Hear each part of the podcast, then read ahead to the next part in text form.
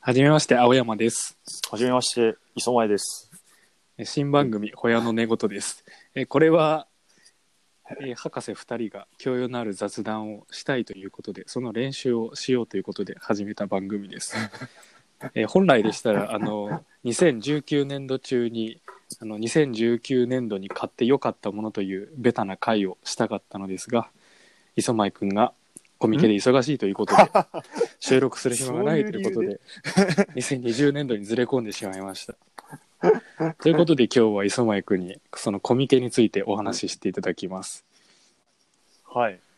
コミケについてということですけどね。え、これまずあれですかね？コミケとはみたいな。いやー、そう、じゃあコミケとは、いや、そうでもあなたにとってのコミケとは、そういうこと？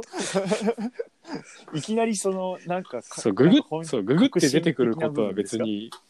いいですかね？でも、まあ、コミケ行ったことない人から、え、そそのなんか革新的な話はちょっと後に回したいところがあるので、その、まあ、あの、コミケってどういうものかって言って、やっぱりまあ、あれですよね。本、えーいろんな趣味な、そのなんか、いろんな趣味煮詰めて、残、その残りかすみたいな本がいっぱい売ってるような場所なのでね、そのか、あの本をこう、買い求めに行くみたいな、あの、やつなんですけどね。あの、もうかれこれ、何年ぐらいだろう。9年ぐ9らい。年？9年ぐらいですかね。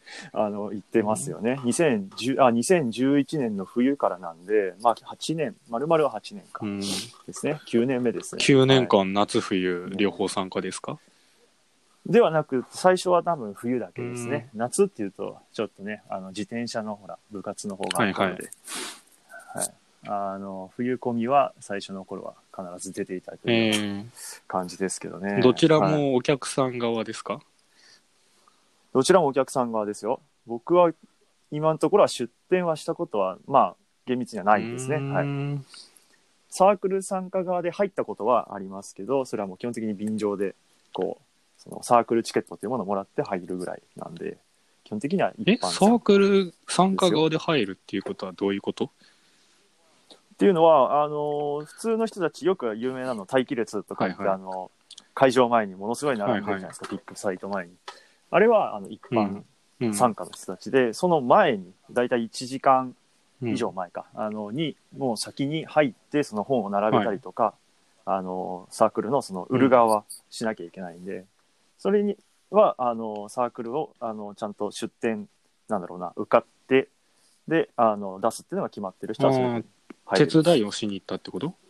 手伝いをしに行ったということなんですけど、ただそのサークルチケットっていうものがあると、その本を早く買いに行けるんで、えそのならあんなあんな長時長時間、長蛇の列、並ぶ必要がなくて、しかもその人たちよりも、まあ、ある意味前に並ぶことが、まあ、できるというような、魔法のようなチケットということー、え、ですね。それサークルチケットっていうのは出店者側しかもらえないの、そうですねあ、じゃあ出店すると、自分が出店できるだけじゃなくて、並ばなくていいっていう。。まあ、だから、へーそうそうそう。まあ、売り場の方で特に人が余ってれば、まあ、その人はその本を買いに行けるというか、誰かはもちろんあの本を売るために残らなきゃいけないですけどああ、なるほはいいど。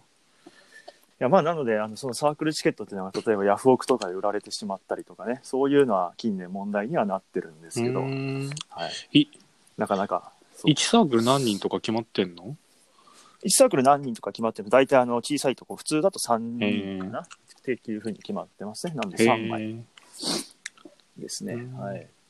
じゃあその時の方が楽しめた？やっぱり。楽しめた。そう、まあ楽ではありますよね。並ばなくていいああ、そっか、並ぶのも含めてコミケだから、そうです。正直に言うと、いや、あの、みな最近みんな、周りみんな言いますけど、コミケは別に、あの、こう、なんだろうな、か本を買うこと自体ははいはないかなか、まあ、どちらかというと仕事というか、はい活動に近い部分が、うんそっか。ありまして、その本を買うこと、本が手に入って初めて、その喜びというか楽しいということなんで、そこの過程の部分はね、まあ楽であることに越したことはないと。ああ、そうだよね。だって、あの、事ね前準備で何買うかって決めて、並んでで、買ってっていう一連の流れが。一連の流れなんですけど、その買うまでの労力を考えると、あの始発のゴミのように人が詰まった電車に、まずそこに乗らなくていいですからね、そのサークルチケットが。なるほどね。あのそっか徹夜組だなんだとかいろいろ言われてるけどなんだなんだとか言ってるけど、そのさらに前に 行くような、えあの、チケットですね。まあもちろん、あの、手伝いで入って、で、その手伝いが終わったら、その本を買いに行くというような感じですよね。はい。ーえちなみに今回のあ2019冬のコミケは、はいあの総括というか点数つけるとしたら何点だった？総括で言ったら、もう買いたいものは全て買えたんで、僕個人としては 100点満点です100ね。点出ましたはいか、。いや、もえう、ーはい。100点満点の。あ、ただまあ、そうですね。うーんと、まあ、あの、なんでしょうね。コスプレイヤーさんを取るという意味ではなかなかほとんど取れなかったんで、それはちょっと、あまりえそ良くなかったかなっていうしたいってところですけどいう気持。ちがあったの？あ、というかそっちもカメラを持ってって僕は、はい。えそれは毎やってますよ毎回やってた一応のずっとうーんと、だいたい4、5年前からやってますかね。はい。それは。うんはい。そのためにカメラも、そのために行ったわけじゃないですよね、カメラを。そのために買ったらすごいよ年に1回しか使わないでそうですね。はい。今、買いたいものはやっぱり買えましたね。え今回100点取ったのっはいて、あの何回あるの、はい今回初めて？どうですかね？いや、結構、まあ、だいたい8割ぐ8らいは割ぐらい100点なの勝ててるのかな前回がですね、結構大敗北を喫前したと回っていうのは言いますかね。夏ってこと？なかなか ?1 年前の？夏ですね。2019のはい、1年前という夏。か、そうです。2019の夏コミですね。えー C96 ですかね。はい、あそこはちょっとなかなか読みづらい、この列の長さとかね、あの、刷毛の良さ悪さがなかなか読みづらかったところがあるんで、んそこでなかなか人が、人を裂かれてしまい、買えない本がいっぱいあったと。はい。そういうのって事前からある程度 はいなんかサークルチェックってやつの時になんかいろいろそれなりはいになんか考えていくんでしょ、そうですね。ある程度、まあもちろん経験的な部分が結構大きいは大きいんですけど、あるいはそのさタイトル、例えば、あの、そのアニメの同人誌であれば、そのアニメがあまりにもこう流行った作品だったりすると、ものすごいあれでしょ？菜の葉完売でしょ？あの、完売は、それはもうね、なんかもそううただのネタとえでもね俺今年も今年っていうかあ違う去年、はいはいはい。2019年度。うはい。夏冬両方で一回も菜の葉完売が俺のツイッターのタイムラインに一回も流れてこなかった。はい。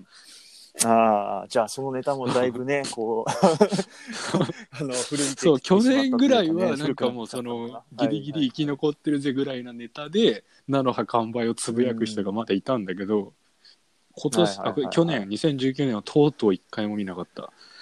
とうとうと。うとうとうとう、とうとうつぶやく、まあ流れてこなくなったという感じなんですかね。はいはい。そうですね。やっぱ菜のはい葉はそれくらいすごかったの、まあ菜の葉はすごかった。まあ僕の、だからそれは知らない、本当にその、本当に初回のあれですかね、は知らない頃じゃないですかね。どどうなんですかね。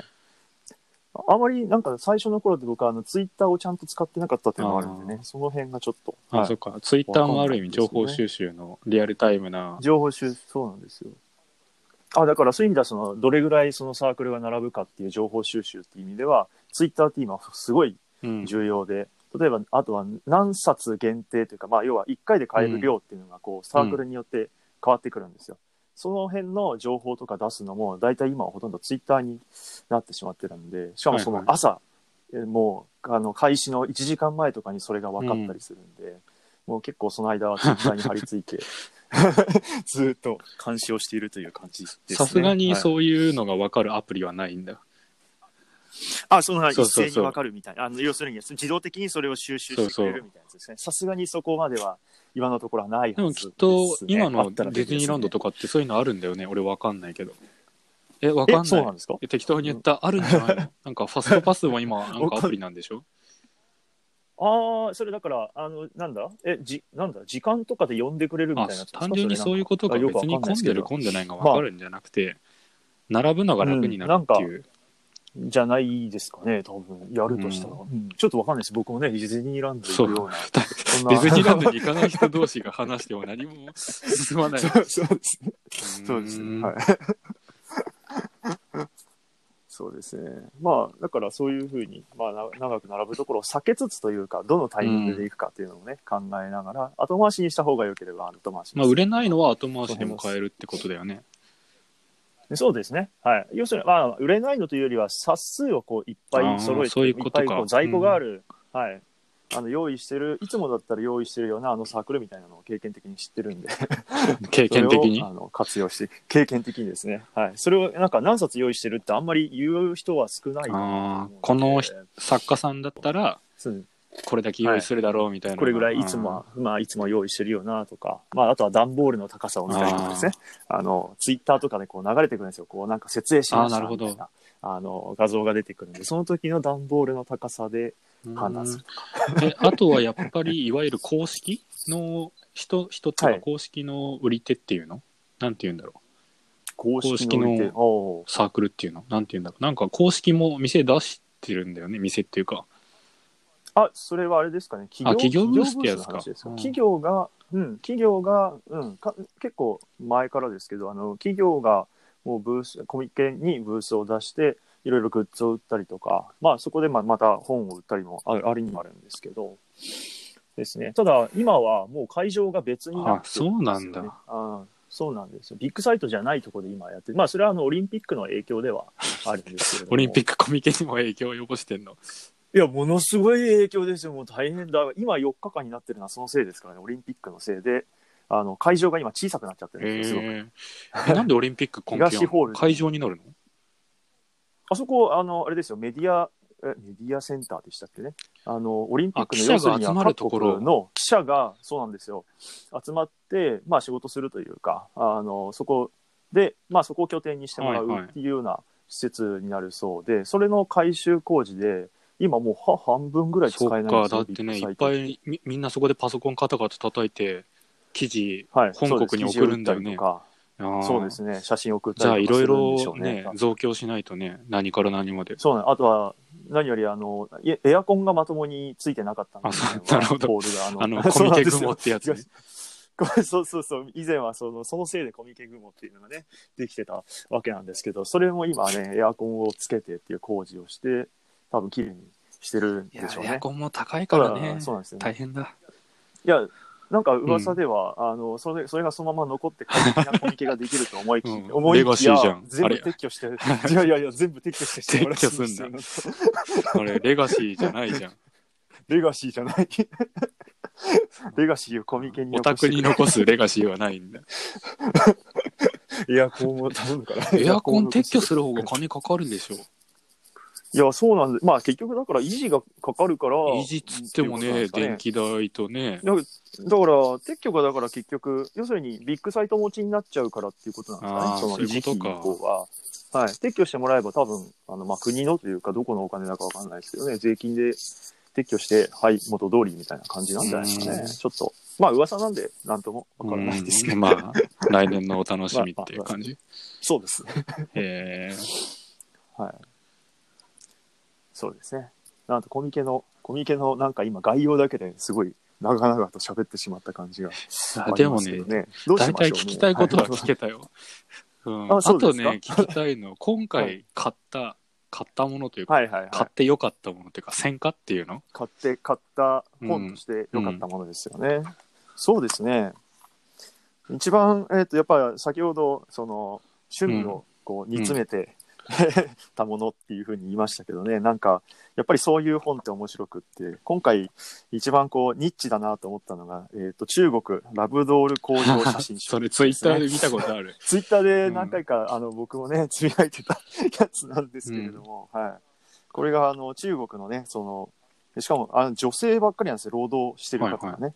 あのそれがあの、その方々が、うーんとこうラブドールをこう作っていく様子が、まさにこう、なんていうか、工程の順番でこう、写真集になっているという、なかなか衝撃的な、はいはい。あの写真集になってまして、もうこういう写真集ってね、やっぱり同人誌じゃないとね、あの あなないと言いますか、こんなの商業で売ってるはずがないので、まあそうだよね、まあテレビもねなかなか潜入し,、はい。しなできないというかしないだろうけどね。放送上できないところが。だってなんだっけ？ジあョブジョブチェーンジョブチューンだっけ？工場ん？工場見学の番組みたいのあるじゃん。昔だと「しるしるみしる」とか、はい。ああいうのでね絶対行かないもんね。絶対に行かないですね、ラブドール工場って。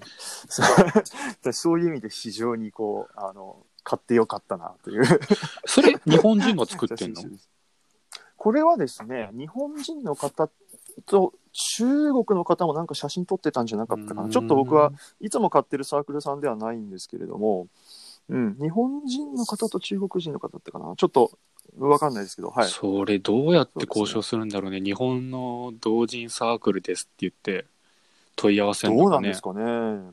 ただ、あの、普段はあれなんですよ、ラブドールの写真集を出してる、あの、あじゃあもともとそっち業界でそれなりに強みがあるっていうか多分だからその辺はあのまあやっぱりなんある意味真面目に取材をしたっていうところなのかなっていう感じがしますね。いや写真集として非常に真面目なんですよ。ななるほどねまああっちが受け手側としてもどこのドイツか知らんやつよりはもともとそっちの世界でそうですね。仕事してる人っていうことで、うん。へええちラブラブドールって中中国製が多いの？どうなんですかね。わからないです、ね。か中国のラブドールっていう時点で相当やばいんだけど、はいはいはなんかそのその組み合わせがさすごい面白いというかい。はい、中国。中国のラブドールっていうのがインパクト強いなって思って確かに。まあ、有名なね、ラブドールメーカーっていくつもありますけど、どこで作ってるのかって僕もあまりああの知らないですね。まあ、この本をきっかけにその辺ちょっと勉強していこうかなあ勉強するんだっていうところ そうあの結構だから、あれですよ、コミックマーケットって、その勉強のきっかけにしようって買う本が多くって、うん。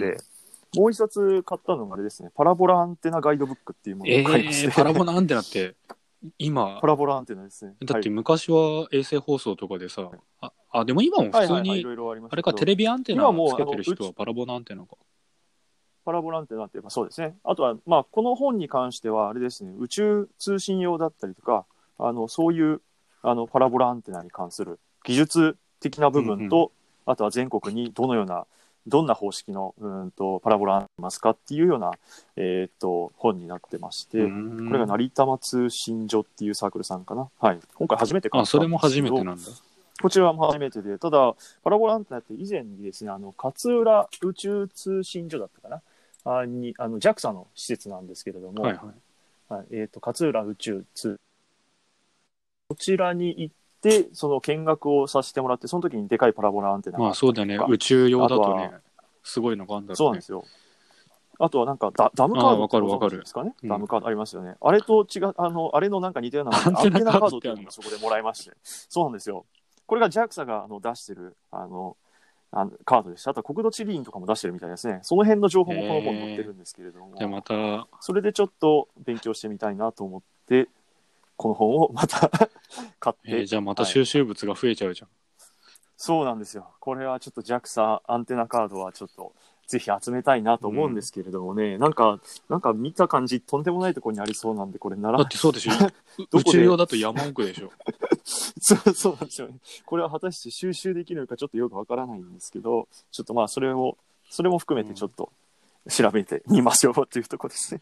えでもさ今からだとまだそのなんなんて言うんだろう。一番目は多分無理だろうけどはいはい。も。しかしたら最年少とか狙いんじゃないの？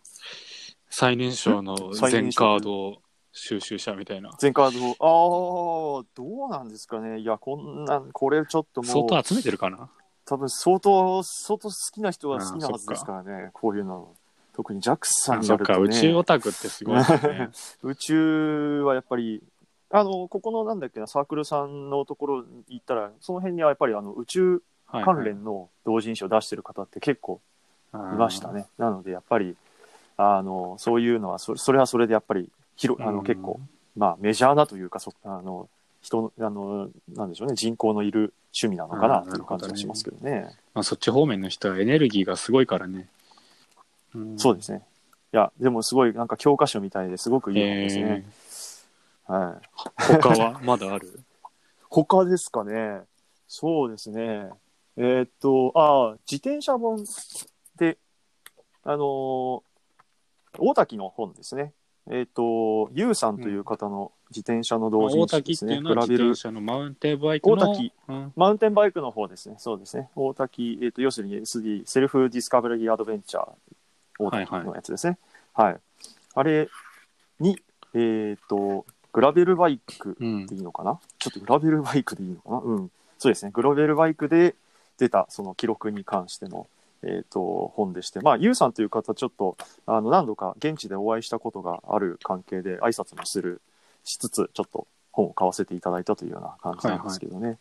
はい、なかなかやっぱりグラベルバイクだとトラブルもあったのかな？ちょっとまだね、ちゃんと読めてないんですけれども、はい。いやーそれは別で一回なんか回を作って、磯前の大滝の感想あと、その照らし合わせっていうあ大滝のか、感想ね。うんグラベルの、ちょっとまあ、うん次回もぜひ大滝が出ようとは思ってるんで、その時 そうです。ね。うん まあ、でもいいか。これまでの過去のやつでもいいかな。はい。まずそう、だってグラベルの話をいきなりされても、そうマウンテンバイクでまず走る道だっていうことが分かってないと分かんないから、はい一回大滝会をどこかで、うん、うん、そうですね。また別でやりましょう。うんコースで。はい。そう、過酷さとかね。そうですね。自転車本はこれしかなるほどまあ、たくさんそればっか買ってもね。うん。そうですね。はいえーなかなか、そうですね。あとは、あとはなんだろうな。まあ、あとは本当にイラスト集、あの、おこたんぺこというね、サークルが、超、超人気サークルがありまして、毎毎度そこが、まあ、買えれば、あれ、あれに80点ぐらいみたいな それ一冊。本が あるので、その一冊でもうそれで満足みたいな本があるんで、それはやはり今回、今回、今回ゆるキャン本でしたけど、よかったです、ね。そこ最初？はい。